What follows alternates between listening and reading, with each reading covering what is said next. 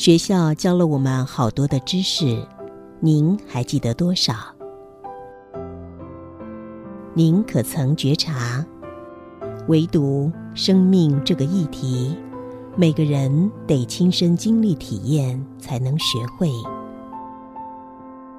欢迎收听学校没教的生命课。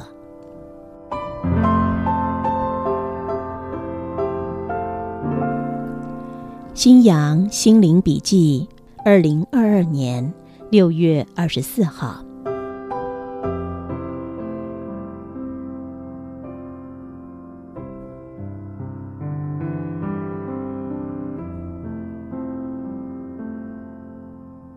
有朋友今天传给我一段话：初级命理师看人生故事，中级命理师看故事剧本。高级命理师帮助角色越狱。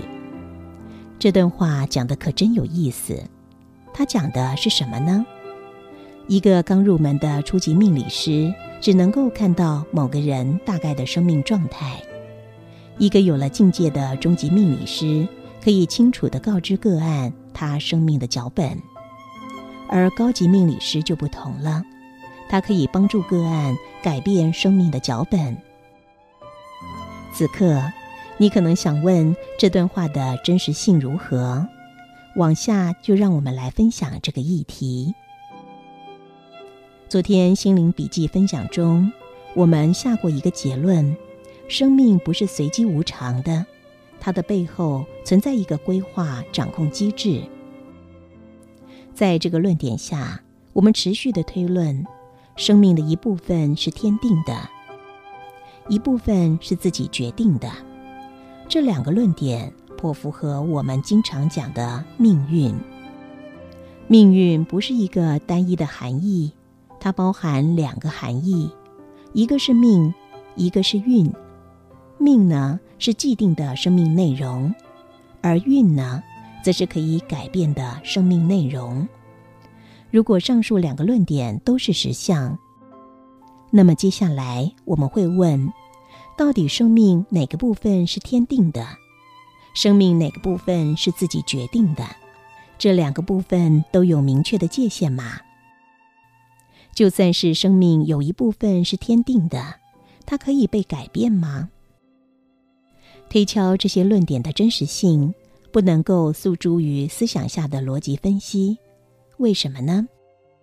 因为它是接近创生源头的第一因，往上不再存在任何的原因。那么，我们该如何推敲这些论点的真实性呢？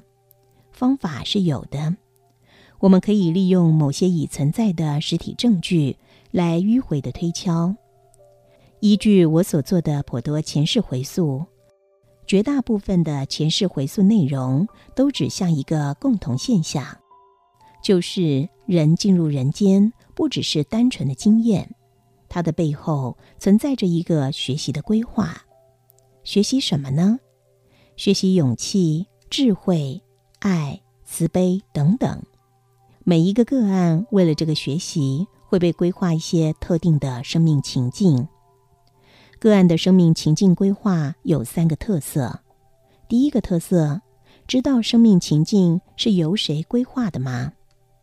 在我所做的很多前世回溯个案中，有些个案的生命情境是经由个案的指导灵规划的，而有一些呢，却是在沟通下由个案的指导灵与个案共同规划的。第二个特色，为个案规划的生命情境颇多是负面的，譬如说像是灾难与伤害。这个特色听起来颇难理解。为什么个案愿意接受指导灵规划负面的生命情境呢？或者，个案自动愿意规划负面的生命情境吗？答案是，负面的生命情境更容易作为刺激学习的媒介。第三个特色，当个案透过经验既定规划的生命情境，已经超速学习到了既定规划的功课。则与这个功课相关的其他既定规划就会自动的停止。佛家讲一句话，颇能呼应这个现象，那就是放下屠刀，立地成佛。讲到这儿，请了解，我们分享的不是理论，而是在颇多回溯个案中觉察到的共同现象。这些可重复的回溯内容，似乎可迂回的证明，生命既定的规划是可以改变的。从简单的逻辑来说，如果一个人的生命规划是不能够被改变的，那么人的生命中所经历的一切，貌似是自由的选择，而其实人是个被操纵的傀儡或者机器人。那人入世又有什么意思呢？那创生源头的创生企图与规划，就太低俗与残酷了。听到这儿，是不是感觉颇为欣慰？